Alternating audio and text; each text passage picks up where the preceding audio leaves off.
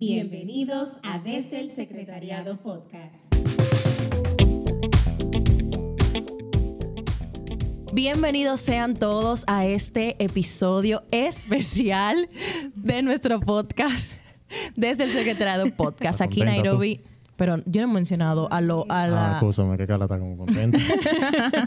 Bueno, señores, ustedes me ven aquí y se van a preguntar que dónde están los conductores. Ven a Carla por ahí también, lo que nos están escuchando eh, también, porque ese es el primer episodio que es video y audio. O sea que si usted no está escuchando como normalmente lo hace desde Spotify y todas las plataformas de podcast, vaya a YouTube porque también si quieren vernos, pues entonces ahí estaremos. Ese es el primer episodio del Secretariado Podcast que sale tanto en video como en audio. Y también es el primer video que es eh, especial de la Asamblea Nacional. Estamos rumbo a nuestra doceava Asamblea Nacional. Vayan también ustedes a mi villa.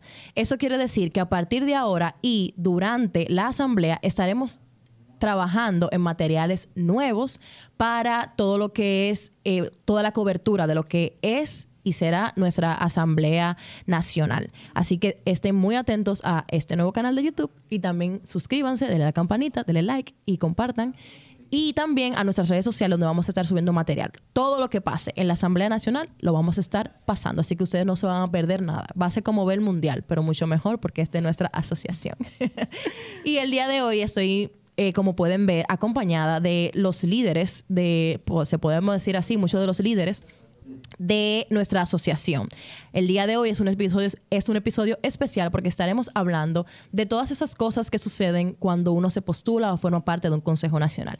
Y por esto en esta mesa están estos invitados que dentro de su tiempo en JMV también pasaron por consejos nacionales, consejos de centro y de una u otra manera nos van a compartir sus experiencias. Aquí sin filtro, aquí vamos a preguntar muchísimas cosas y también vamos a hablar un poco de qué esperamos de nuestra asociación, cómo se vería nuestra asociación a futuro con este nuevo consejo que está próximo a venir. Así que usted que está ahí en casita viéndonos y los que están escuchándonos, prepárense porque ya comenzamos. Y con ustedes, nuestros hermosos invitados, un aplauso para ellos, por favor. Vamos a dar, a ustedes mismos un aplauso. Tenemos a Mabel Ramírez. Mabel fue tesorera del Centro Santa- San Vicente de Paul. También fue coordinadora del Centro San Vicente de Paul y luego pasa a ser secretaria por un periodo del Consejo Nacional, ¿cierto? Sí. Muy bien, dos puntos. También tenemos a Jefferson Trinidad, el señor, el, ¿Por qué señor? el más... ah, tú eres un señor ya. No, yo no soy señor. El abuelo le dice. Jefferson tiene... Millennial.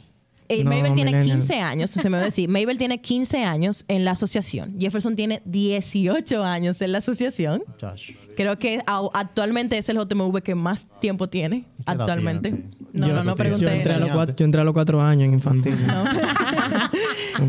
Jefferson fue tesorero de centro, ¿cierto, Jefferson? Tú fuiste tesorero antes de coordinador de del coordinador centro Santa Luisa. De la comunidad primero. Tú fuiste tesorero de la Sí. comunidad, luego fuiste Coordinador de la comunidad. coordinador de la comunidad, Después tesorero de centro. después coordinador de centro y un flamante periodo de dos, dos, dos periodos, o sea, seis años nacional. en el Consejo De coordinador nacional. Modifica los estatutos hacer un tercer periodo. Pasé Estaba en periodo. eso. Estaba en Le- le- eso. le tentaba la Estaba así. Lo vamos a hacer Y- contigo ahora. y también y también fuiste eh, representante del Consejo Latinoamericano, como de la Delegado. Delegado. delegado Sí. latinoamericano de la región del Caribe, ¿cierto? Sí. Y Muy pero bien. te faltó ir al, al Consejo no, y se Internacional. postuló. Sí, se internacional. postuló para la. Asamblea Claro. General. Es claro que sí. El señor que sabe, no sé. Claro. Ay, ay. Pero tú quedaste como coordinador latino después. Mm, No, no. No, no, no llegaste a quedar No. como coordinador latino. Ya. Muy bien. Y tenemos a Carla Luciano. ¿Puedo decir de el D o no? Carla Luciano solamente. Sí. Ponte aquí el micrófono, mami, ahí, ok. Carla Luciano, que tiene 11 años. Sí. Carla Luciano entró a la comunidad y sorprendentemente, Carla, desde sus inicios en la comunidad de JMV, de iniciación, ¿cierto? Sí, yo Pasó de un salto así A la Nacional. y se fue al Consejo Hay gente Nacional. Dolida todavía, pero vamos Y, el Consejo Nacional dura dos periodos Dos también, periodos. seis años, igual Con que Jefferson. Jay. Con Jefferson. la dos- los dos periodos de Jay también lo hice. Señores, un reto para Carla aguantar seis, Seis años. años Bueno, pero yo tengo, esfuerzo, yo tengo señores, 15. mira. Daniel y yo tenemos 15. O sea que tú puedes. seis años no es nada, pero nosotros tenemos 15. Y tenemos Yo a no lo obligué. Ah. Bueno, bueno, algo, algo bueno hiciste tú que ella se quiso quedar. Pero yo no me quedé por ya, yo me quedé por la vida, Por la la misión. asociación, eh, por la misión. Por, por el amor a los pobres. Bueno saberlo. Y aquí tenemos a nuestro flamante y actual coordinador nacional, el líder, Daniel Me queda poco. Alcántara. Con 15 años en la asociación. Daniel fue, ¿en la comunidad tú tuviste algún... Sí, yo fui tesorero de Fuiste la tesorero de la comunidad. comunidad, tesorero del centro, coordinador del centro por dos periodos. Ahí vemos que tienes influencia de tu catequista Jefferson. Y ahora eh, pasaste, te postulaste en el... Antes del segundo periodo de Jefferson te postulaste, pero Jefferson te ganó otra vez. Sí, que hay una historia con esa vaina. sí, eso Pero vamos a contarlo lo más adelante. Y luego de Ana, eso, amor, vuelves un segundo año a postularte nueva vez y quedas electo, que fue la última asamblea que se tuvo, y quedas electo eh, como coordinador nacional. Y aquí estamos hasta febrero. Aquí estamos hasta, Hasta febrero. febrero. Entonces, aquí vamos a de hablar, como pueden ver, hay mucha experiencia, hay muchos años en JMV y aquí vamos a hablar un poco de todo ese recorrido, de cómo ha sido ese proceso y sobre todo de lo que no se cuenta del Consejo Nacional. Porque sé que los que no pueden participar de un Consejo Nacional tienen mucho tabú alrededor de eso y ellos vienen a, a aclararles muchas cosas aquí. Bien. ¿Te sientes nervioso? ¿Están preparados? No, yo Pueden decirlo todo. Eso es un, relajada, eso es un lugar relajada. seguro. A mí me da miedo hablar en público, así que es normal, miedo? sí, normal que me ponga nervioso. Bueno, comenzamos con lo básico. ¿En qué situación de su vida se encontraron ustedes, se encontraban ustedes la primera vez que fueron llamados a un Consejo Nacional? Dígase, estaban estudiando, estaban trabajando, eh, ni siquiera se ni siquiera se postularon, porque a veces, no sé, ahora mismo no se está llevando eso a cabo, pero antes se postulaban en el mismo lugar, en la misma asamblea se podían postular personas. Entonces me gustaría saber en qué situación de su vida se encontraban ustedes, qué edad tenían cuando, cuando dieron el primer paso hacia un Consejo Nacional, sacando el trabajo que ya tenían en la comunidad y en el centro. ¿Quién ¿Quién empieza? empieza? Bueno, yo, yo estaba en la universidad cuando era coordinadora del centro y me animé a enviar mi ficha para la Secretaría Nacional. Eh, básicamente, aún no estaba trabajando. Luego de unos cuantos meses en el servicio, fue que inicié a trabajar. Pero cuando me postulé, mm, solo estaba estudiando. Muy bien. Jefferson, ¿qué tú estabas haciendo? Eh, yo no recuerdo qué hacía, en verdad. Yo lo que sí recuerdo, pero solo para el Consejo Nacional, ¿verdad? sí, para el Consejo Nacional. Yo lo que sí recuerdo es una historia. Yo soy muy como que de guardar momentos. Y no recuerdo exactamente el año, pero debió de ser como 2006 o 2007. Yo era tesorero de centro y en un aniversario de JMV que se hizo en Santa Luisa, eh, era Delia, la coordinadora, y estaba Hilda Alcántara, que era la secretaria de centro. Y en ese encuentro que se hizo ahí, Hilda me dijo, tú vas a ser algún día coordinador nacional. Y yo como que, cuando ella me dijo eso, era como algo muy grande de ver. Entonces, yo creo que ese fue el primer encuentro que yo tuve como que por ser, ser coordinador nacional, como que es- ese llamado, algo así, pudiéramos decir. Y eh, me parece que yo estaba, yo no sé, yo no sé si estaba trabajando en la universidad, pero creo que no, creo que yo solamente estaba en la universidad cuando, cuando fui, cuando me presenté al consejo. Muy bien. Daniel o Carla. Ah, vamos así en ronda. Eh, bueno, la, primer, la primera vez que yo me presenté como un candidato al Consejo Nacional, yo estaba trabajando, pero había parado la universidad porque tenía demasiada demanda de trabajo, había aplazado la universidad. Y la segunda vez que fue ahora, eh, ya luego hacemos la historia que quería hacer ahorita, y es como para mandar un mensaje para hacer la historia. Eh, la segunda vez yo me encontraba, ya yo me había graduado, sí, ya me había graduado, pero estaba en planes de boda. O sea, ya la boda estaba hablada con Carla. O sea, ya nosotros, Nosotros no lo sabíamos, planificado pero eso. yo sí. Y eso fue lo que aplazó un poco que yo mandara mi ficha. Porque yo tenía que negociar con Carla bien la cosa. O sea, como que yo me voy a dedicar tres años, en qué año yo me voy- O sea, nosotros casarnos ahora no fue de que porque nos surgió. O sea, yo, nosotros sabíamos que mi último año de periodo era el que yo iba a durar eh, Iba a ser casado. casado. Exacto. Iba a ser tu primer año de casado. Y yo no podía entrar a un consejo nacional sin hablar eso con ella porque Es parte un de tu consejo vida. nacional me demanda mucho tiempo en el hogar y eso. Entonces, yo me encontraba en esa etapa, al momento de yo tomar la decisión de, Que de algo- en esta segunda ocasión. Que algo que no saben lo- lo- los que están aquí escuchando y viendo, pero eh, como tú dijiste, tú mandaste tu ficha incluso fuera del periodo donde se debería mandar Sí. la ficha. O sea, Fue tú duraste muchísimo tiempo para Yo mandar. lo la mandé como en enero casi. Exacto. O sea, porque Casi yo ahí estaba- mismo, con la asamblea ahí. Porque Carla, te- teníamos un- unos temas. Teníamos como que cuadrar bien. aclara la cosa aquí, porque ahorita dicen que Carla no quería. No, que pero sí, pero tú, no, tú eres coordinador, o sea, que se cuadró bien. Pero ¿y en la próxima? Ok. Bueno. Acláralo. ¿Y Carla? Yo, yo era. Ay, yo sí me sé ese cuento. eh, por mi mamá vivía en mi casa y estudiaba. Yo, Que tú eras muy joven cuando sí, yo era muy joven. Yo tenía, creo que era 17 años, 17 por ahí. Entonces yo estaba comenzando en la universidad y lo que como decía ahorita, o sea, yo hice los periodos de la nacional estudiando odontología. O sea, yo no, la- en iniciación, eso sí, yo estaba en iniciación y iniciando mi carrera. Ok. Fue difícil la decisión. Sean Para mí, honestos. para nada. Yo creo que yo dije que sí. Yo, yo dije, yo, bueno, yo puedo ser. Yo ni sabía lo que yo me estaba metiendo. Y después que estaba adentro, huepa. Porque era mi primera asamblea. Eh, no había tenido nada en, la, en el centro ni nada. Yo dije, o sea, yo me gustaba la misión, quería servir y pues eso era lo único que yo veía. Yo para mí no, yo no lo veía como una decisión difícil porque no sabía lo que me estaba Que cabe eh, destacar enfrentando. que tu situación es una situación especial que sí se puede dar porque eh, Carla, n- a diferencia de Mabel, de Jefferson, eh, Mía y Daniel también, cuando pasa el Consejo Nacional ella no había tenido una experiencia ni de coordinación o de secretario o algún vocalía de comunidad ni de centro. Ella fue nuevecita de paquete al Consejo Nacional. Que también eh, muchas veces podemos entender que si yo soy un joven, soy nuevo y quiero hacer algunas cosas porque me siento preparado o llamado, porque puede ser incluso un llamado. eh, entiendo como que no, lo que pasa es que yo no tengo mucho tiempo en mi centro y hay que servir en el centro primero. La asociación es para servirla en, en cualquier ámbito de la asociación. O sea, no necesariamente... eh, en el caso de Carla, no por, si ella hubiera dicho que no al momento, que creo que, si no mal recuerdo, Carla, tú dijiste que sí, porque nadie se había postulado a la vocalía de misión, No había- una vocalía en tan ese importante. Se elegían las vocalías ahí. Y yo, como fui a- había ido a la misión de Jamao en ese tiempo, no recuerdo quién fue que lo organizó, creo que era Carlos José y otra persona más. Y yo quedé encantada de la misión y yo decía como que, wow, qué bien. Y para mí me chocó que nadie de JMV, como que, ay, ¿quién va a ser vocal? Y yo, ¿cómo que no hay ningún vocal para la misión? o sea, eso me, me chocó mucho, pero sí, bueno, pues yo lo puedo hacer. Y le gustó tanto que duró dos periodos. Dos periodos. Y Jefferson, Mabel, Daniel, fue difícil la decisión. Por ejemplo, a ti, Jefferson, también, en- según la historia que, que sé, me corriges, eh, tú te postulaste a coordinador también porque no había nadie ahí que se postulara y te postularon ahí. Te, te- ¿Cómo fue la historia?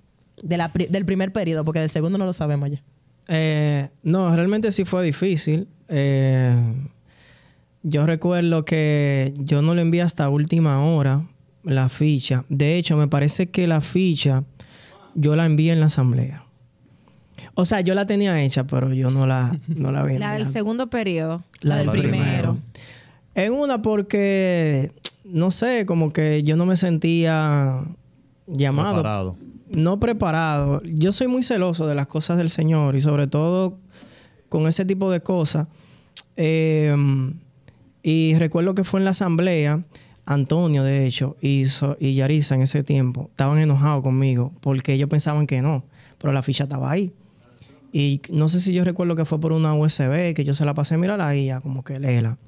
Pero eh, sí había, mm, me parece que un candidato, dos candidatos. Yo recuerdo que en una, en una ocasión yo estaba en casa, yo era coordinador, no, estaba terminando la coordinación de centro, ya la había terminado.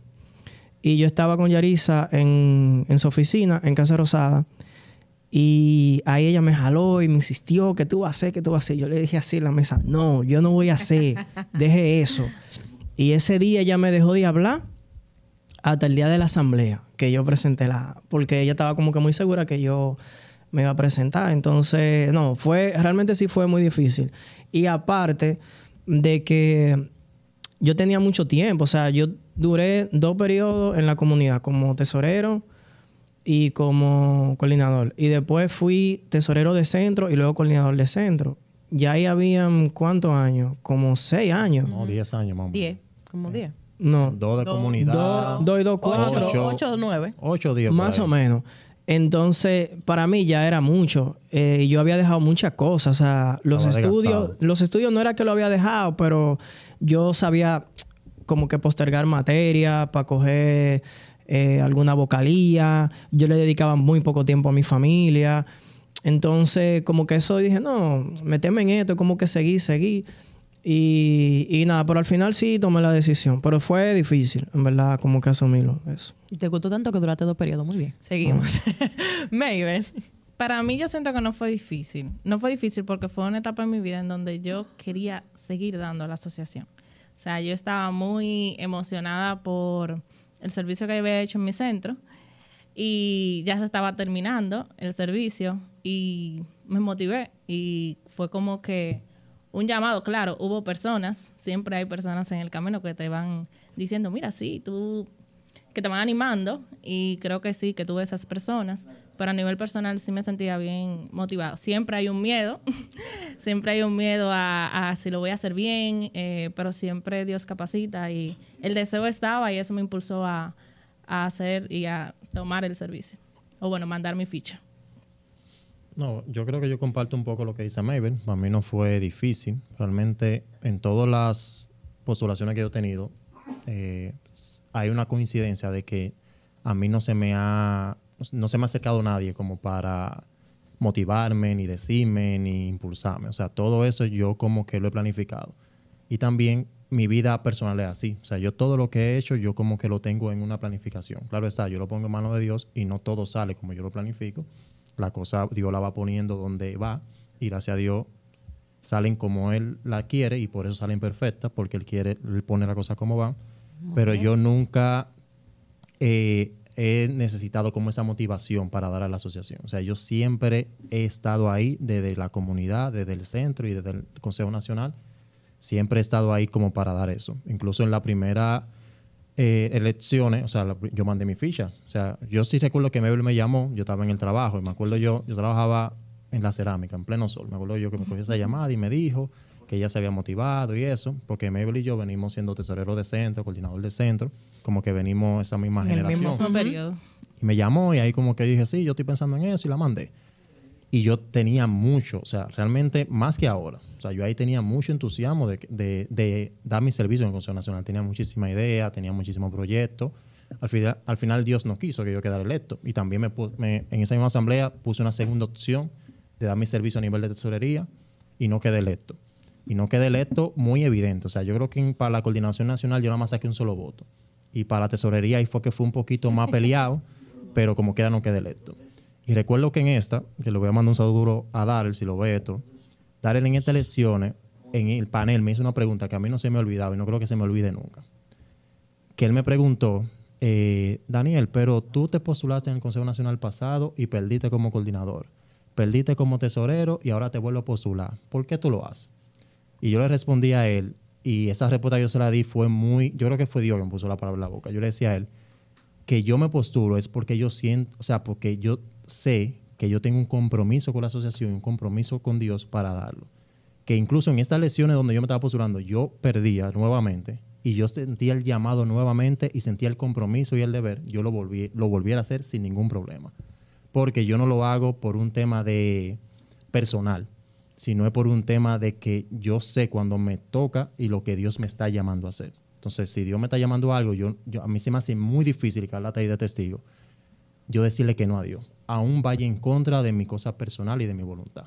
Bueno. Entonces creo que, que eso, eso es lo que siempre me ha motivado, porque yo le tengo mucho temor a decirle que no a Dios. No sé. Febrero ahí. Miren, una pregunta, una pregunta importante.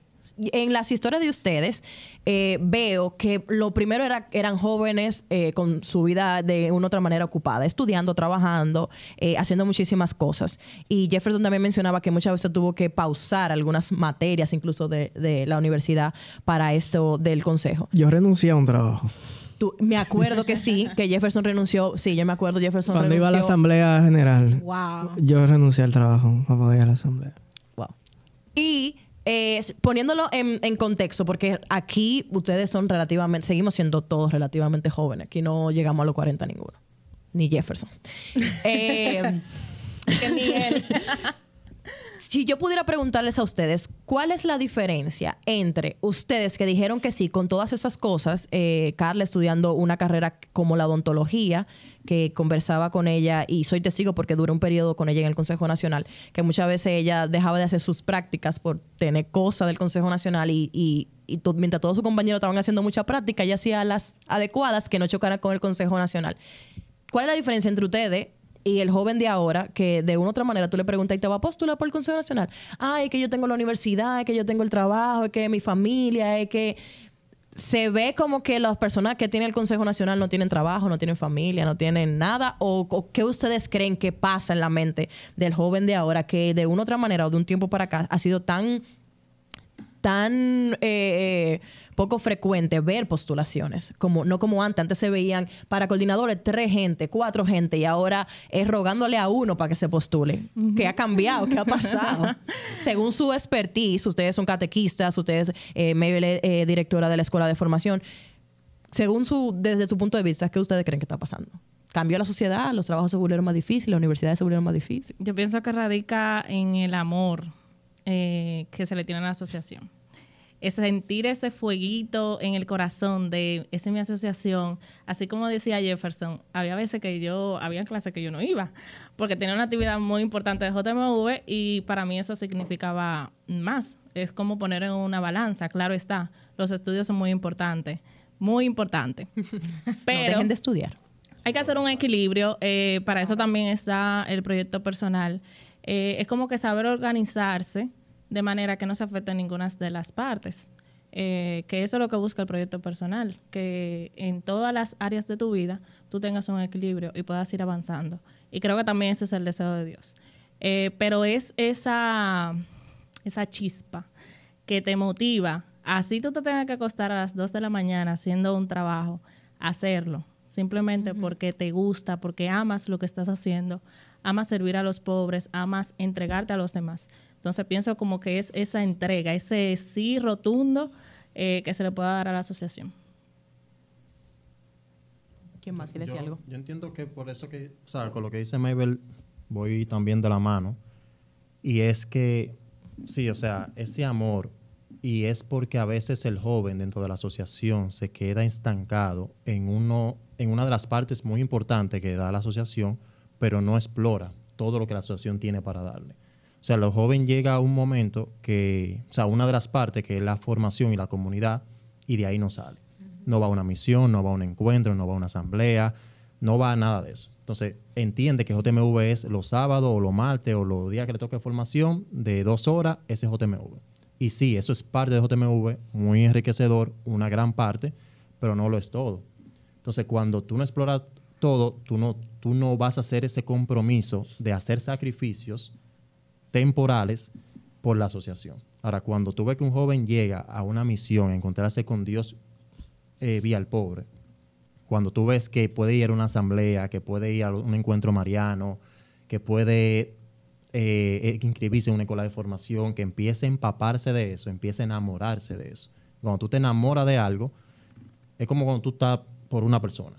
Sea, si tú estás por una persona, a ti no te importa acostarte a las 3 de la mañana, aunque tú te tengas que levantar a las 7 hablando por teléfono o testeando o lo que sea. Cuando yo estaba por Carla, eh, en noviazgo, esa fiebre, ya tú sabes, ahora no porque yo amanezco con ella todo el día, pero Gracias es una por, no- fiebre, por una cosa, notarlo. es un tema. Entonces, eh, creo que ese enamoramiento, o sea, es necesario, pero tú no te enamoras de eso solamente cogiendo un pedacito. Tú tienes que entrarte en la asociación, empaparte y disfrutar. Porque miren, esto es un regalo que se le da a uno por un tiempo. O sea, llega un momento que ya no hay forma. Yo quisiera como que, yo pensando en mis años pasados, yo quisiera darle para atrás el tiempo. Y poder, Y volver a poder dar- disfrutar de poder- nuevo. Y da un chismá, tal vez. de que, "Dios, si yo con este conocimiento, yo me hubiera postulado de una vez a eso. Que no o me sea, es postulé. que no, o sea, de verdad, disfruten esto, que esto se va. Entonces, como que no, que es como un regalo que Dios te está dando y tú no lo quieres coger. Así yo lo veo. En una reunión que tuvimos el fin de semana, bueno, Carla estuvo, poníamos el ejemplo de una joven eh, que ella estudia medicina y sabemos que esa es una... nombre, deciré. Claro. Deciré un saludo, deciré, tan bella. Eh, Postúlate también. ella eh, estuvimos hablando que muchas de las excusas de los chicos es el estudio y mayormente cuando estudian medicina, ah, no, yo estudio medicina, ya como que eso es un bloqueo. Este, No, ese es el, el pasaporte. Exactamente. que, no yo puedo. estudio medicina, es la carta. medicina. Entonces, sin embargo, vemos que ella hace su esfuerzo en participar en las actividades. Eh, siempre cuando se le necesita, ahí está. Y hace sus rejuegos. O sea que ahí se ve la diferencia de tú querer realmente eh, disfrutar lo que tú estás haciendo en JMV a una persona que se limita, no puedo porque estudio medicina. Exacto. Que no hace el mínimo Y esfuerzo. que hay un mal No. concepto también de que entienden que la asociación te va a quitar cosas. La asociación no te quita nada, la asociación te, Te da, da, más. te da más. Porque yo me pongo ahora, todo lo que se mencionó, de lo poco que di, que yo pude haber dado más en la asociación, yo estoy graduado, no me quito mi estudio, soy profesional, tengo un buen trabajo, tengo una buena posición, estoy casado por la iglesia, tengo mi familia, tengo mi hogar, o sea, yo digo, pero ¿qué Que me quitó la asociación. Me lo dio todo, porque yo no hubiese conseguido una esposa como la que tengo sin la asociación, no hubiese conseguido un trabajo como el que tengo sin la asociación.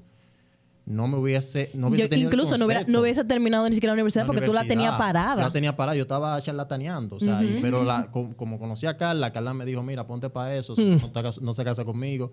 Yo, espérate, la motivación que necesitaba. Tú lo que. Y te lo dio la asociación también, Muy porque bien. Carla te la de la sé, de asociación. verdad, creo como que ese concepto de entender de que la asociación me va a quitar tiempo y me va a quitar cosas, eso hay que quitárselo de la cabeza, porque todo lo que estamos en esta mesa Todos.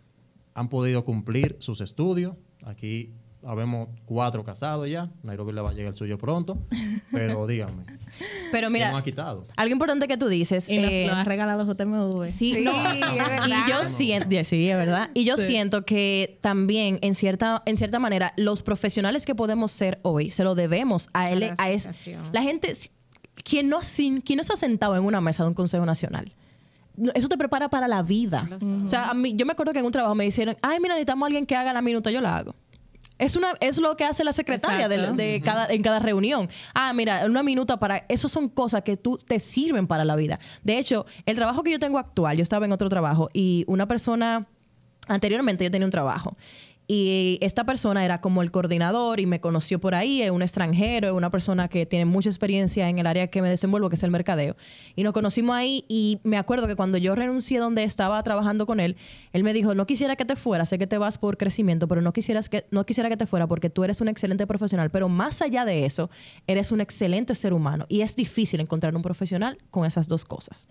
Y donde quiera que yo me mueva, yo te voy, yo te voy a volver a llamar. Y el trabajo que yo tengo hoy fue porque a él lo nombraron director y él me llamó. Mira. Te quiero aquí. Y esas cosas, esa capacidad que yo tengo, se la debo a la asociación.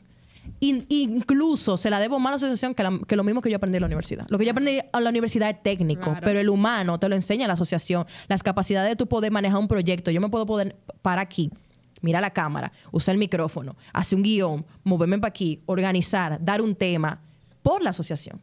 Todo se lo debo a eso. Entonces, como, como dice Daniel, no me quitó nada. Al contrario, me dio tanto que es imposible que yo no, le dé tres años, hasta más si yo tengo que darle de mi vida. ¿Sabes, Nara, Incluso yo termino mi etapa y la asociación me llama mañana y vámonos para allá, que, donde sea. que yo siento que le falta también a los jóvenes. Y es que la asociación es de los jóvenes. Si no hay un coordinador, ¿quién va a coordinar? Entonces, como que es mm, el de iniciación, el de previa, como que está muy acostumbrado a que lleguen a un encuentro, a una misión y la misión esté organizada. O sea, hay como que el joven debe entender que existe un relevo. O sea, si, si, tú no te- si tú eres el joven que está creciendo en el centro, que está ahora en iniciación, que está previa, va creciendo, y los coordinadores van cambiando. Te O sea, toca. te toca. Te O sea, no, hay algo que te- no hay nada, no, o sea, no hay nadie que te tiene que decir que te toca. O sea, si la asociación lo llevan jóvenes de la misma asociación y se van cambiando, es que es inevitable. de que te toca. Entonces, es como que des- eh, debe ser un papel y un trabajo de nosotros los catequistas, hacerle entender a los jóvenes desde iniciación que la asociación es de ellos, que existe un tesorero, existe un coordinador, existe un secretario, existen vocales, que le va a tocar a ellos desde un día hacerlo. O sea, hay como que todo está hecho muy bonito, tú llegas a un encuentro y que esté todo preparado y tú disfrutarlo.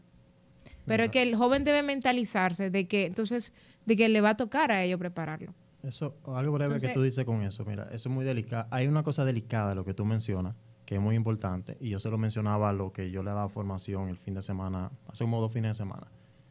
Y es eso lo que tú mencionas de las generaciones. O sea, cuando yo entré a la asociación y ahora que estoy de salida, la asociación se maneja por generaciones. Yo entré, Claro. Había una generación saliente, una generación intermedia una generación inicial. que Nueva. yo estoy. Ujú. Pasó el ciclo, yo soy de la generación saliente, hay una intermedia y una que viene entrando. La generación intermedia tiene un gran papel dentro de la asociación, que si ellos se hacen lo loco, por así decirlo, como que mira, a mí no me toca, o tengo estudio, o no estoy en eso, eh, puede, puede ocasionar que la asociación pueda hasta desaparecer del país. Dios Como ha pasado en Porque lo que hace esa generación intermedio, que es el que le corresponde asumir las responsabilidades, con lo que decía Carla, organizar las actividades, tener un consejo nacional, etcétera, noten eso. La que está iniciando, no todos van a ser como Carla, que de iniciación van a ir al Consejo Nacional, no todos van a ser así. Entonces, la que está saliendo, que son los últimos comprometidos, va a llegar un momento que van a decir, mira, ya yo no puedo más. Yo tengo tres muchachos, estoy casado, que voy a seguir esto. Y que la asociación es de jóvenes. fue, no, los intermedios noten eso, los, los iniciales no pueden hacer, se desapareció la asociación. Entonces, no es por tema de formación, no es por tema de capacidad, no es por tema de que no hayan jóvenes, está todo, pero no está el deseo y la responsabilidad que tiene que tener lo que yo como inicial recibí cuando me toque darlo. Y hay países que lamentablemente han desaparecido JMV y cuando tú te pones a investigar, es por eso. Porque las generaciones Entonces, que le ¿cómo tocaban no asumieron. que desapareció en ese país JMV porque ahí hay talento, hay formación, hay todo. No hubo eso. Entonces, eso es delicado entender eso. Entonces, hay que tener eso muy claro. Eh, Tuve. Ah, bueno, eso mismo. Sí. Hay que entender algo. Cuando se habla de generación, nosotros no solamente podemos poner la palabra generación en el contexto de la asociación. O sea, un joven que comience JMV a los 14 años, por decir una cosa, y ya tenga 25, no solamente es una generación en JMV, es una generación social. También, claro. Y cada generación, socialmente hablando, porque JMV es social, o sea, no es social porque es un grupo social, sino porque está en la sociedad. La misma iglesia es- forma parte de la sociedad. Entonces, cada cambio generacional, socialmente hablando, que si los millennials, que si los generación Z, no sé qué, todas esas cosas que impactan esa generación también va a impactar cómo esa persona, ese ser humano se desenvuelve, ya sea en los trabajos, en la iglesia en JMV, en este caso. Y em, muchas veces no, a veces como que no vemos eso, de cómo ese cambio generacional va impactando también en la iglesia y en este caso en la asociación. Esta generación, de manera particular, eh, yo creo que tiene una, o sea, para la iglesia, no sé, tal vez una desventaja entre muchas ventajas que tienen, como por ejemplo esta, estos medios. Yo recuerdo que cuando yo era tesorero de la comunidad, eso fue en el 2006, 2005, 2006, 2006, 2006, 2008. Yo fui tesorero de la comunidad. Eh, que todavía estos medios no existían. O sea, para, yo imagino que la mayoría de ahora son generación Z, ya casi ni millennial. O sea, Spotify eso no existía. YouTube no existía. Eh, Ni Instagram Facebook. ni Facebook. Ni Instagram, Facebook. Facebook. Entonces voy más para atrás. Cuando lo que existía, que yo comencé eso, yo estando en el grupo, como yo era, era MySpace. Acuerdo. Había un MySpace de JMV. Y Hi-Fi. sí, Había y un yo MySpace tenía... de Sí. Y yo creé un. MySpace de... Juventud Porque Valiente yo estudiaba eso, yo que sin el diseño gráfico, que si tal cosa. Y yo, bueno, y en la foto y tal Ey, cosa. pero hay que buscar esos recuerdos por ahí. Y, y bueno, y ahí teníamos el, el- lo del MySpace. Entonces, ¿por qué menciono esto? Menciono esto porque eh, mientras, lamentablemente, mientras esta generación va avanzando o van subiendo las generaciones, los que han tenido la oportunidad de, ir- de ir a países más desarrollados como Estados Unidos, Europa, se ve que las generaciones que vienen son una generación que de una u otra manera está, yo no sé si desespiritualizada o que no es espiritual, porque todo el mundo es espiritual, aunque no lo crea. Entonces, en JMV se nos enseña algo eh, siempre, que el ser humano es una persona integral. O sea, que es espíritu y que también es cuerpo. Entonces, ¿qué sucede? Que en este tiempo se ha dado mucho valor solamente a la parte humana de la persona. Me recuerda mucho al Renacimiento, cuando Da Vinci eso que el centro del mundo era el hombre. Por eso hay un dibujo de Da Vinci que está en el medio, eso significa no, el hombre de Vitruvio, que es que el hombre es el centro del universo. Y por ahí fue que comenzaron como que estos problemas entre la iglesia y demás. Entonces, ahora mismo como que estamos viviendo de cierta manera un nuevo renacimiento. Mm, Yo dijera algo así. Porque, eh, ¿qué pasa? Mientras más el joven o esta generación se vuelve cada vez más humana, más se aparta de Dios. Aunque Dios siempre está. Pero buscamos otras cosas que solamente llenan la parte humana, que no es que está mal. En mi tiempo, en los tiempos del MySpace, por ejemplo, decir que yo iba a hacer una maestría en otro país, eso era algo muy difícil. Eso era algo impensable. Eh, o tú tenías que tener mucho dinero para irte, o que tú consiguieras una beca a nivel del Estado, o que o por algún concurso o algo así. Igual también los trabajos. O sea, nadie, eso casi no se veía, de que jovencito de 17 años. Sí, eso se ve mucho. eh, Sí. o sea, El eso no. O sea, la gente, uno estaba más en la universidad. O sea, todo, yo recuerdo que incluso todos los muchachos de mi generación de universidad, nadie trabajaba casi. Todo el mundo se la pasaba en la UAS, que fue donde yo estudié, desde pasadía, desde la mañana hasta la noche. Porque lo que había era que hacer era estudiar. Entonces, ahora como que el- el- los jóvenes tienen otras ofertas que no necesariamente son malas, pero que una vez más, como que cada vez más lo va despegando como que de ese otro mundo espiritual. Y eso también afecta mucho. Mientras más yo me meta en el mundo solamente humano, menos yo voy a desconocer el mundo de Dios. Porque en, también en el mundo espiritual, así como en el mundo humano, hay muchas cosas buenas, que si las redes, que si los estudios, que si mucho trabajo, que si muchos centros de diversión, que si muchos conciertos, que si no sé qué. También en el mundo de Dios hay muchas cosas. A mí, yo recuerdo que cuando estaba muy metido en las cosas de la iglesia, a mí me preguntaban, venga, acá, y como que, ¿qué tanto que tú haces ahí? Claro, no lo entiende, porque así como tú tienes muchas cosas que hacer fuera de la iglesia, en la iglesia hay tantas cosas que hacer y tantas cosas que ver, que por eso era que yo estaba ocupado. Entonces también, eh, tal vez una invitación para los jóvenes ahora es que se metan más en el mundo de Dios y vean qué tanta cosa también hay en el mundo de Dios. Que no todo, no todo es el mundo humano eh, o el mundo solamente de la carne o, o del cuerpo, sino que también hay un mundo espiritual que también tiene muchas cosas que ofrecer y que también es muy grande.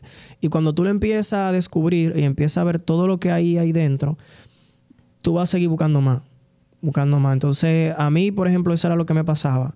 Cuando yo descubrí una cosa, ahí yo leía otro libro, o ahí yo iba a otro encuentro, o ahí yo estudiaba otra cosa que quería conocer, o ahí yo iba a otro retiro. Entonces, eh, como que las cosas son así. Entonces, eh, es también un poquito por ahí. El asunto de la, de la generación es también trabajar eso, entender que la generación no solamente pasa dentro de JMV, sino que es algo que pasa en todo el mundo. Hoy viene una generación, mañana viene otra. Y, entender que todos esos cambios que sufre esa generación también van a permear en la iglesia y nosotros, que de cierta manera estamos liderando, también tenemos que tener eso en cuenta para ver cómo uno ajusta un poco algunas cosas para que eh, ese cambio generacional también se pueda dar dentro de JMV. Tú sabes que eh, ahora que tú hablas de, todo eso y que hablamos un poco de, su entrega al Consejo Nacional y volviendo un poco más a lo que es la estructura ya del Consejo Nacional, tu función como un vocal, eh, ya sea como coordinación o una de las vocalías, secretaría y demás. ¿Cuáles son? Hay un, un sinnúmero de tabú, vamos a ponerle ese nombre, de tabú que existe en torno al Consejo Nacional. Que los jóvenes que no han pasado por el Consejo Nacional hablan de eso, ¿no? Que si las, que si, que si eso es muy largo, las reuniones, que si las reuniones son kilométricas. Son largas. Que... eso no es un tabú, eso es verdad. Es verdad. Pero mira, mira lo chistoso. Me encuentro muy chistoso cuando un joven me dice que no, porque la- las reuniones del Consejo Nacional son muy largas, pero se tiran una serie de ocho capítulos en un día, de dos horas cada uno. Entonces tú te quedas como que, mm, bueno, las- el Consejo Nacional dura menos que esa serie. Pero, ¿cuáles son esos tabús que ustedes, que tal vez ustedes tuvieron en su momento? Porque creo que todo el que no toca el Consejo Nacional puede, habla desde fuera del Consejo Nacional. Incluso hay mucha gente que acaba el Consejo Nacional. Lo voy a decir aquí por acaba el Consejo Nacional. Pero cuando está en esa silla, dice, no, espérate. Mm. Es que no es así. No es Mm. tan así, no, porque el coordinador debería ser. Y cuando tú eres coordinador, dices, no, espérate. No, porque en tal actividad debió hacerse No, pero- esto, debió hacerse aquello. mm, Exacto. mm. ¿Cuáles son los tal tabús? cosa. ¿Cuáles son esos tabús que ustedes tenían que, el, que desde que entraron al Consejo Nacional se desmontaron de la silla? O que tal vez ustedes reconozcan que muchos jóvenes ahora mismo le han dicho del Consejo y que ustedes, bueno, ahora mismo tienen la oportunidad de decirle, mira, no es así. Número uno, reuniones kilométricas, pero Daniel dijo que no es un tabú. No, eso es verdad. Eso es verdad. Pero Las no, no, reuniones no, son no. largas. Carla, Eh, eh. Carla- Carla no le dio tiempo a tener tabú porque tú trates de una vez. tú, tú ni, tú ni- tú ni llegaste a pensar en un tabú. Déjame decirte Ella, que- ella no pudo tener tabú. No, es verdad, tú no pudiste tener Déjame tabú. Ella decirte- tenía tabú del Consejo de Centro. No No, lo sabe. no, es que yo iba a decir que yo no tenía tabú, pero yo no sabía nada. Yo Ah. iba Porque te digo. adelante, Pero ya- ya- ya la- ya la Ya me tiraste. quitaste el No, miren, con respecto a las reuniones kilométricas, yo no sé ahora, eh, pues, o sea, cada consejo tiene su Son un dinámica. poquito menos larga que, la, que las nuestras. Como fueron las Eh, nuestras. Bueno, el punto es que, eh, bueno, el consejo, según los estatutos, eh, me parece que dice que debe ser una reunión cada tres meses, algo así. Como mínimo. como mínimo. Entonces, yo recuerdo que cuando estaba, nuestra agenda era así. O sea, era una reunión cada tres meses. Claro, tú vas a tener una reunión de una mañana, qué sé yo, empezando con la misa de la mañana, hasta la comida y un poco más de la comida. Pero es cada tres meses. No es que tú vas a estar en esa reunión toda la Mensual, semana. como en el centro. Mensual. Entonces, eh, no sé cómo es ahora la dinámica, pero en, en la dinámica que yo tenía cuando era coordinador, yo lo que hacía era que dejaba tareas. Sí. O sea, estamos tres meses en una reunión y de aquí a tres meses veíamos todo lo que íbamos a planificar. O cosas que necesariamente no eran planificables, sino que eran cosas que había que hacer. Entonces se le de- delegaban la tarea. Eh, a tal vocal le toca esto, esto, esto. Ya tú sabes que en tres meses tú tienes que cumplir con tu tarea. Entonces el coordinador o el asesor lo que hacía era que te daba seguimiento. O tú también podías llamar, ah, mira, estoy en esto, ¿cómo te va con esto? Pero nos veíamos en tres meses. Claro. O sea, en tres meses era que traíamos lo que habíamos hecho. O A sea, menos si que era haya- un Había, encuentro... por ejemplo, algún tema de aniversario. un Algo muy encuentro, No, sí, a veces, sí, pero lo regular era, eran tres meses. Y eran reuniones que también, qué sé yo, comenz- eh, a final de diciembre. Las reuniones del año que viene son tal, tal fecha. En marzo, en agosto, tal, tal día, tal día, tal día. Y ya lo, las, ¿cuántas reuniones? Nueve, seis reuniones al año. Si, si son cada tres meses, son cuatro. Cuatro reuniones al año ya tenían su fecha. Exacto. Entonces, si había una de más, entonces como que se avisaba. Que tampoco pero es tan no. drástico. Es- es- tú, te- tú organizaste. Si ya Ahora, tú sabes que, en si- marzo... Que si es un tabú, que yo tenía un tabú hablando de la reunión kilométrica, en decir que no iban a ser kilométricas. Ah, es que cuando- aquí. Daniel en su, en campaña Es dijo kilométrica, no la van a que cambiar. él como No hay coordinador, forma, no hay que él forma, como que es coordinador iba a hacer iba a hacer las reuniones de Consejo Nacional más cortas. Y me acuerdo que Carly y yo le dijimos, buena suerte. Ya lo sé. No, Daniel, que yo es- lo es voy a lograr. Ahora, pre- ahora di, di la experiencia. No, no, no. es o sea, olvídense de eso. Coordinador, próximo coordinador, ustedes van a venir con esa mentalidad, pero no sé, es que es difícil porque es como dice Jefferson, tú no vas a tener reuniones mensuales, o sea, tú, nosotros la tenemos cada dos meses y a veces algunas cada tres meses, así, depende, depende de la fecha que caiga. Pero cuando tú vienes con todo lo que tú tienes que organizar, los encuentros que vienen, los estatus de los centros, los estatus de la comunidad, de un tema de un catequista, un tema de un formador, no hay Una forma. O sea, aprobación. incluso yo le, yo le puse tiempo, le puse cronómetro, le he Sí, hecho siempre de se le todo. pone tiempo. No hay forma. O sea, No llega hay un momento que yo tengo un punto y yo, y yo digo, pero miren, que no tenemos dos horas en este punto. y no puedo cortarlo porque es necesario que se termine Que lo que se, se está haciendo porque es necesario. Mira Jefferson riéndose. Pero algo, Entonces, algo sí hay que rescatar positivo es que las reuniones eh, como que no eran tan cansón, tan cansona como tal. O sea, era ya cuando daban las 3 de la tarde, sí tú como concha, un poco cansado, pero no es como que es incómodo. el- es como que está bien el ambiente. Como Sí, eso que sí.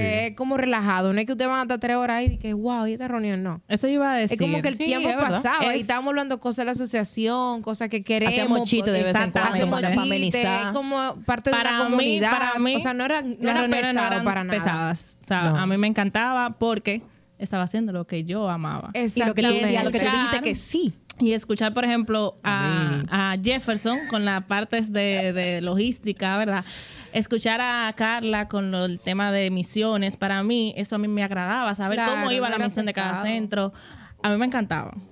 Eh, eso era un, un día, para mí, obviamente, uno se cansa, pero es como un, cuando tú te cansas, pero que llega a tu casa como, ay, qué chulo. O sea, eh, pudiste resolver las cosas que tenías pendientes y eso. Y aprendiste Y también. a- exacto. Creo que es una Uf, catequesis también. uf. Y ¿Cuánto se aprende? mi amor, déjame decirte que yo era, tiene un destino diferente para cada reunión. Era como nosotros, que era en, En un solo en lugar. un solo lugar, ahí sentados. Se mueve. Van a Jamao, Sí, van a San Francisco. San Francisco, van Hubo una reunión a todas partes, van ellos. íbamos para Jamao y se nos pinchó una goma. Y llegamos a Jamao como a las 8 de la noche. Y a esa hora empezamos. Y terminamos a las 2 de la mañana y después la paramos y seguimos al otro día. Ya tú sabes. Ya tú Señores, sabes. y uno le coge amor a sus a, a los demás miembros. O sea, Sí. cada, cada No, vez es una que familia. Una viene familia, esa en reunión, como que ay, voy a ver a Carla, Jefferson, Sí, en Magdalena, y como que es una, se hace una comunidad. Yo me acuerdo que algo que dijo Jefferson cuando yo entré al Consejo Nacional, que fue en el periodo que tuvimos nosotras tres, eh, el segundo de Carla y el primero si y mío. Cuatro.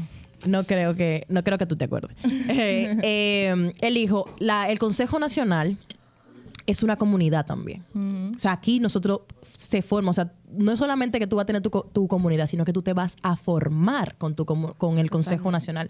Y creo que las mejores lecciones, eh, no sé si es porque Jefferson era el coordinador y, y también era mi catequista, pero una muy buenas lecciones aprendí yo de mis compañeras eh, de, de consejo. eh, y fueron formaciones reales. Entonces yo creo que, que eso también es importante. un tabú que, ya que estamos hablando de tabú, eh, que sí yo tenía en mi momento era, yo respetaba mucho al Consejo Nacional. Para mí eso era, La jerarquía. Los jefes. o sea, para mí el tabú era que tú tenías que tener, ser licenciado, tener maestría, porque esa gente eran, Y, y se hablaba de usted, señor. ¿Cómo? sí, no. Ah, Yo, te- Entonces- yo me siento incómodo con eso, pero continúo. Eso es un tabú porque, o sea, nosotros fuimos estudiantes. Nosotros entramos iguales, al Consejo claro. Nacional siendo estudiantes. Entonces, muchos de los jóvenes que están en la casa, eh, lo que están estudiando, igual como nosotros iniciamos, ahora nos ven quizás con un poquito más de madurez eh, por ya el, el El camino que hemos recorrido, pero iniciamos así como ustedes están, estudiando, eh, con muchísimo miedo, no sé hacer esto, pero Dios capacita. Y lo primero que hay que tener es el amor y el deseo por trabajar y servir a la asociación. Ahora que Mabel dice eso, o sea, me, me hace más incómodo, porque hay una comunidad que le tengo mucho cariño, la de la Milagrosa, Saludo para eh, ellos. Carlos Acutis. Ay. Tan Esos- bellos. Esos muchachos me dicen, señor, eh, que usted que yo, Es que tú eres un yo me siento viejo, eh. incómodo, o sea, Es que tú eres literal, un yo, viejo, oye, no. tranquilo, tú me puedes decir tú, normal, pero como que ellos creen que el coordinador hay que tener ese respeto, Sí. que sé yo qué.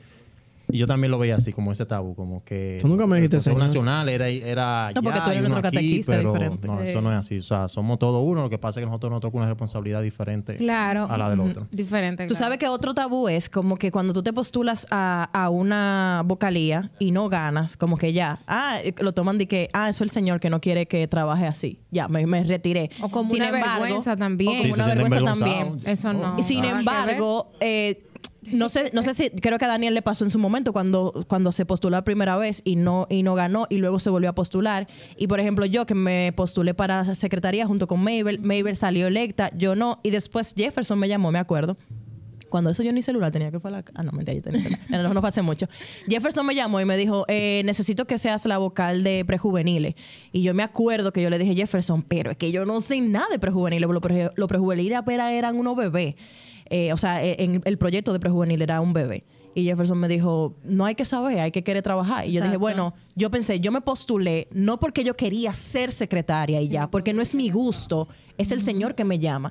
Y yo le dije, bueno, yo, yo estoy aquí para trabajar. Claro. Entonces, es como que si tú te postulas, no, no lo veas como que te estás postulando a ese cargo y ya, velo como que te estás postulando para servir. Y si el Señor te dice, no te quiero aquí, te quiero aquí, muévete porque tú estás aquí para servir. Si, si no venimos a la asociación a servir, entonces estamos feos. Y como yo le decía a la comunidad anterior, era, eh, ustedes saben que estas catequesis que hemos estado preparando para la Asamblea Nacional se basa en una lectura del Viñador y había una parte que decía que yo me acuerdo cuando yo daba la catequesis a la comunidad que le doy catequesis, un saludo para la comunidad de Santa Luisa, yo le decía, si usted no siente que el Señor lo está llamando, revísese. Entonces yo lo exhorto a ustedes jóvenes, si tú no sientes que el Señor te está llamando, revísate, porque todos los que estamos aquí en la villa va a salir el viñador a buscar y a decir, miren, Claro. se necesita. Y no importa que tú tengas 10 años, 12, 15 en la asociación, o que tú tengas 2 o 1.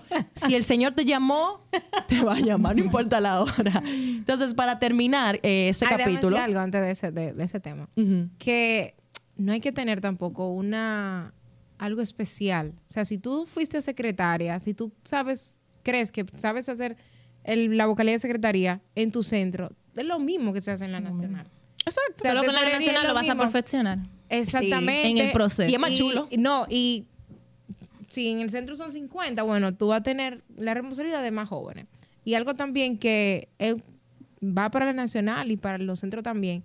O sea, yo lo vi, vi, vi, vi la nacional así. Creo que Jay, que fue mi coordinador, me vio así también. O sea, yo entendía que yo era la vocal de misión, pero yo no me limitaba a vocalía de misión. O sea, yo metía mano donde sea Donde se necesita. Yo donde me sea acuerdo. necesario. Entonces, eso hay que tenerlo claro cuando tú estás en Consejo de Centro y cuando tú estás también en la Nacional. O sea, así mismo como la Nacional es comunidad, así mismo también somos comunidad para apoyarnos en la vocalía. Exacto.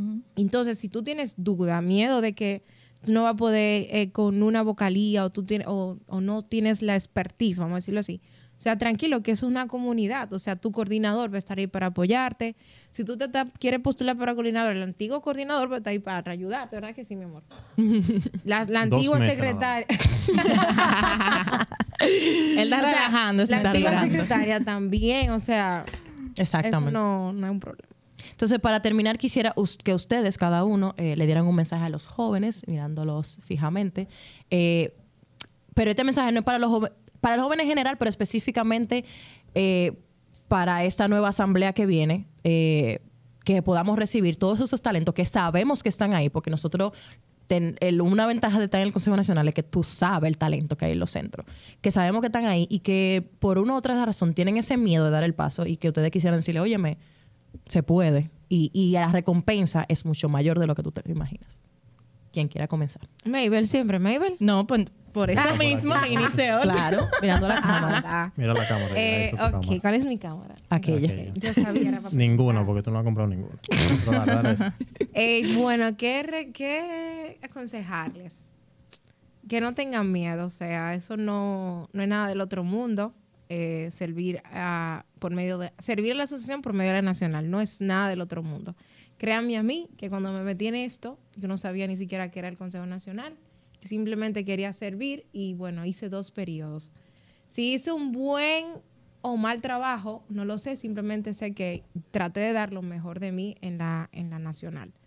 Entonces, eh, nada, cuando se tiene el deseo, eh, es porque Dios pone ese deseo en ti. Nada bueno sale de nosotros, todo viene de Dios.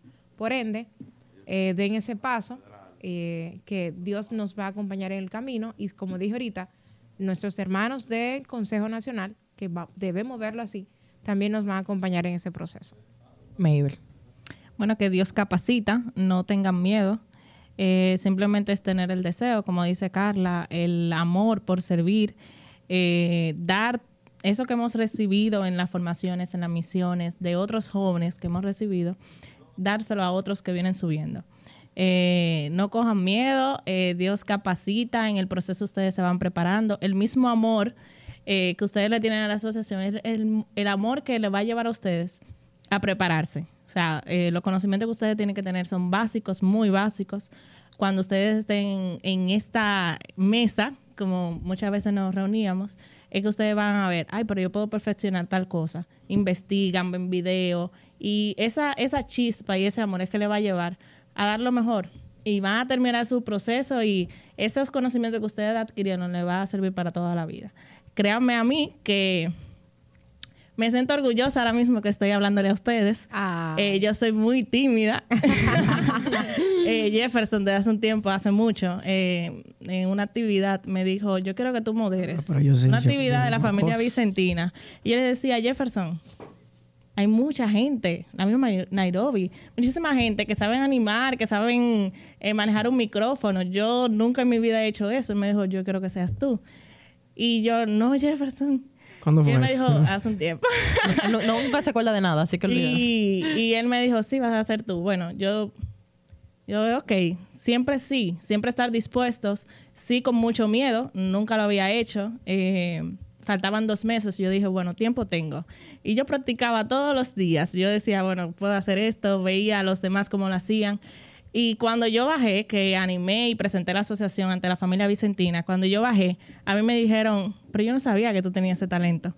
Y yo dije, en verdad yo no lo tengo. yo practiqué mucho y no se nieguen. Si otros ven en ustedes la capacidad, y el deseo, el amor de servir, arriesguense y van a, a buscar, van a investigar y ver cómo ustedes lo pueden hacer mejor cada día. Así que anímense. Eh, el Consejo Nacional no es algo que está allá, eh, está entre ustedes y nada, para adelante. Jefferson. Perdón. Jefferson. Eh, no, yo creo que la lectura, el evangelio que se ha leído en cada catequesis lo dice todo. Eh, ustedes son personas que no están haciendo nada. El Señor va a buscar gente que no esté trabajando. Y en la lectura lo que decía era que, o sea, estamos aquí, hemos pasado el sol y toda la cosa y nadie nos ha contratado. Simple y llanamente el Señor te va a buscar. ¿Qué ustedes hacen aquí haciendo nada? Yo tengo trabajo. Y lo va a llamar. Y al final el Señor le pagó. Entonces, y le pagó a todito bien.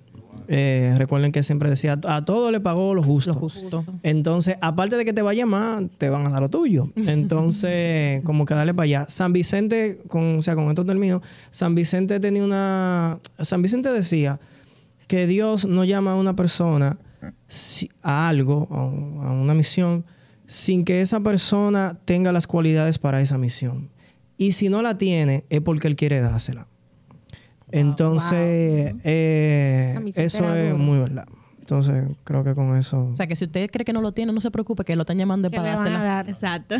Daniel. Bueno, yo quisiera decirle que no se enfoquen en querer hacer las cosas como la hemos hecho o la han hecho personas del Consejo Nacional pasado. De entender de que usted tiene que ser un Daniel, o tiene que ser un Jefferson, una Mabel, una Carla, una Nairobi. Usted tiene que ser usted. O sea, el Consejo Nacional cuando el Señor te llama es para que seas tú y a ti como tú lo haces, a ti es que te quiere. Y un mensaje directamente y exclusivamente a los consagrados. Hay una, a los consagrados. Hay una vocalía dentro del Consejo Nacional, que la Coordinación Nacional, que es la única que tiene un requisito diferente a los demás, que es la coordinación y ese es que necesita ser consagrado. Si los consagrados no se postulan, no va a haber un coordinador. Entonces es una responsabilidad de nosotros, los consagrados, estar ahí dando el sí y el presente de, mira, yo, yo me consagré, me frente al altar hice una promesa, vi a la Virgen hacia Dios de que yo me iba a entregar hacia Dios, hacia su servicio y hacia la asociación. Entonces llega el momento, tú joven, el que me está viendo, que sabe que es tu momento, que tú no estás casado, tú no tienes hijos, es tu tiempo de, de postularte. Sabe que es tu momento, no le quiera correr a eso porque tú hiciste una promesa a Dios en tu consagración. Entonces, si no lo hacemos los consagrados, ¿quién lo va a hacer? Exacto. Entonces, nada, eso quiero decir. Muy bien. Nada, yo no tengo más nada que decir porque creo que ustedes le han dicho todo. Simplemente invitarles a ustedes a que se suscriban. Sí, claro. porque- Ay, tan chulo que Que porque Esta es una reunión de Consejo Nacional. Eh, para que se suscriban, denle a la campanita, denle like, compártanlo para que si alguien de la comunidad de ustedes no lo han visto, lo vean. Y si tienen cualquier duda, puede acercarse a cualquiera de nosotros que estamos aquí, a sus catequistas, a sus, a sus coordinadores, coordinadores de centro también. Si ustedes ven en su centro personas que pueden dar la capacidad, también ustedes son los ojos de, de toda la asociación. También. eh, Ustedes no saben que si por su invitación o por, por su observación eh, tenemos dentro de la asociación los el futuro de, de JMV. Y para despedirnos, creo que es prudente que hagamos una oración. Vamos a poner en manos de la Virgen, pues, todo este consejo, esta Asamblea Nacional que viene en camino y que todos esos jóvenes que están ahí, que el Señor de una manera u otra haga ese llamado más fuerte, que a veces el Señor está llamando y nosotros como que metemos mucho ruido para escucharlo. Entonces vamos a pedir para que el Señor haga ese ruido un poquito más fuerte y esos jóvenes que están ahí pues despierten y puedan seguir brindando ese talentazo que tienen a la asociación. Vamos a hacer la plegaria de JMV. Así que donde quieran que estés, ustedes sacan un momentito, nos ponemos en manos del Señor y oramos. Señor Jesús, venimos ante ti con María Inmaculada. A ti, el amigo de los pequeños y de los pobres, te alabamos. Tú nos miras a cada uno con tanto amor. Enséñanos a vivir juntos desde el dinamismo de tu espíritu, que nos conduce por la senda del asombro, la verdad y la acción. Concédenos el saber mirar a los demás con los ojos del corazón para reconocer las maravillas que tú haces en ellos, de manera especial en los demás desfavorecidos. Ayúdanos a construir un mundo fraternal en el que nadie sea dejado de lado. Haz que obremos en todo, no con espíritu de poder o de dominio, sino humildemente con un espíritu de servicio. Amén. San Vicente y Santa Luisa, rueguen por nosotros. Oh María sin pecado concebida, ruega por nosotros que recurrimos a ti. Señores, gracias por vernos y como siempre decimos, nosotros decimos una frase que es a Jesús con María, así que la vamos a decir todos a la cuenta de tres. Una, dos y tres. A Jesús con María. Bye.